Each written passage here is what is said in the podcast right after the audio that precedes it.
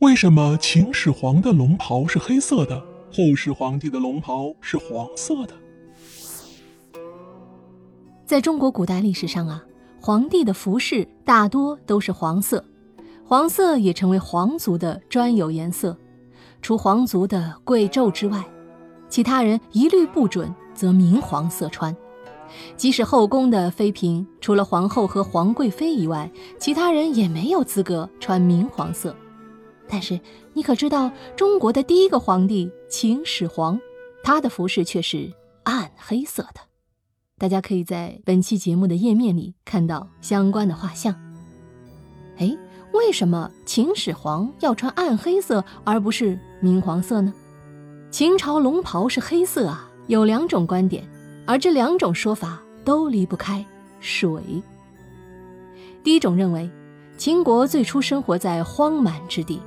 对于水的渴求非常强烈，好不容易秦穆公迁徙到了雍城，得到了水，结果又被晋国人给赶了回去。这样的结果，任谁也不甘心啊！水在五行之中就是黑色，为了能够重新获得水源，秦国干脆就崇尚黑色，提醒自己一定不能放弃对水的渴求。第二种说法依然和水有关。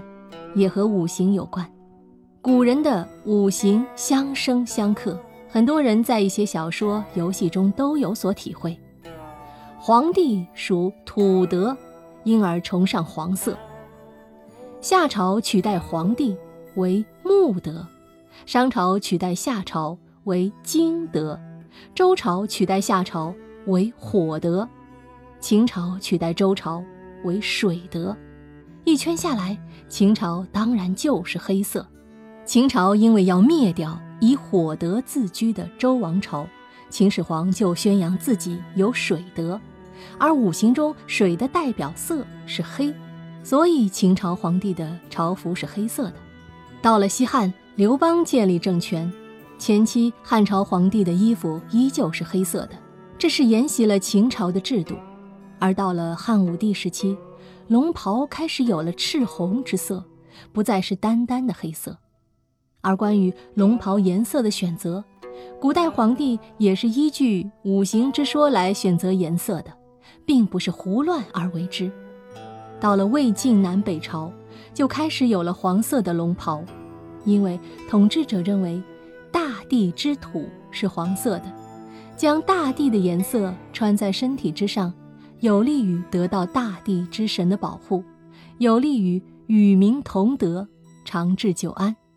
隋唐时期，这种金黄色的龙袍更加成为了皇帝的专用，民间百姓不得穿着金黄色的衣服，否则犯杀头之罪。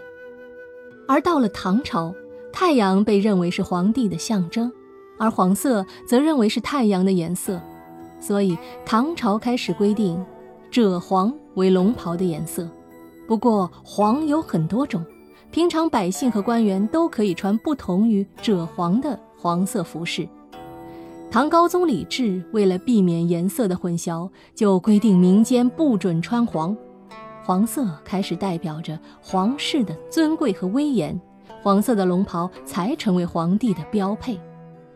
好，密室里的故事，探寻时光深处的传奇，下期咱继续揭秘。